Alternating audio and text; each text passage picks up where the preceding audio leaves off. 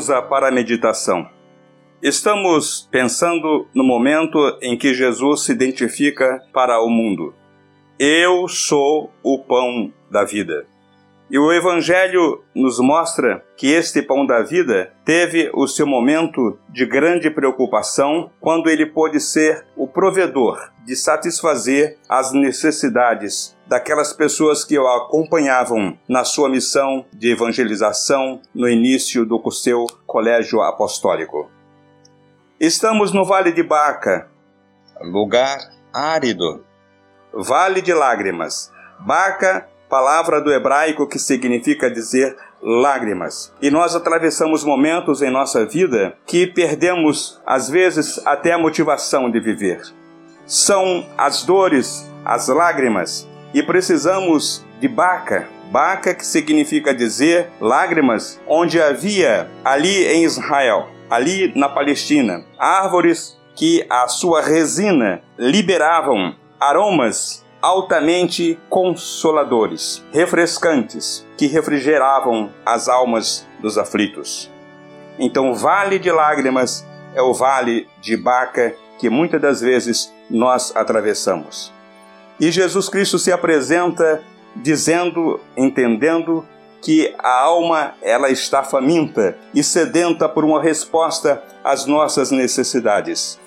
Na hierarquia das necessidades básicas, segundo Abraão Maslow, reconheceu que o homem precisa de estar satisfeito neste particular. Nosso mestre Jesus Cristo, em sua onisciência, contempla a grande multidão faminta de pão que pudesse lhe alimentar a fome fisiológica. Não ficou de braços cruzados ou apenas sabendo disso e nada fazendo.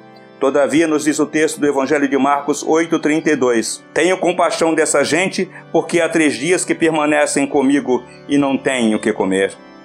Em Marcos, capítulo 8, versículo 3, ele diz: Se eu os despedir para suas casas, em jejum, desfalecerão pelo caminho.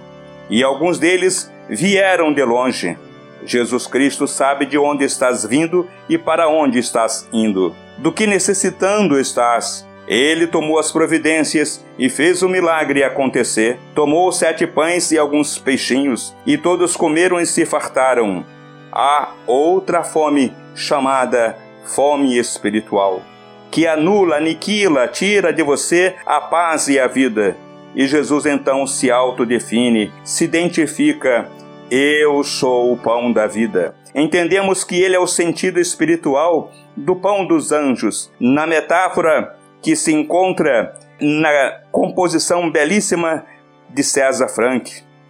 Panes angélicos, o pão dos anjos que alimenta o espírito humano. É nessa perspectiva que o compositor mostra na sua melodia, nesta grandeza de enlevo espiritual a grande obra musical conhecida como Panis Angélicos, Pão dos Anjos, que Jesus Fite panis hominum, ele se fez pão para o homem. E o homem, então, que entende que Jesus é o pão da vida, ele exclama: Maducat dominum, nós queremos comer, Senhor.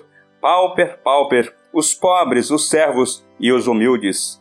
Então, ele continua dizendo naquela grande belíssima melodia. Date panis celicus, dai-nos este pão celeste, uma figura terminal, figuris terminum. Ó res mirabilis, ó coisa admirável, maduca dominum, queremos comer, Senhor. Pauper, paupers, os pobres, os pobres, servos et humilis. Ouçamos então com Andrea Bocelli, Panis Angélicos. Enoque Almerindo, Diácono Batista.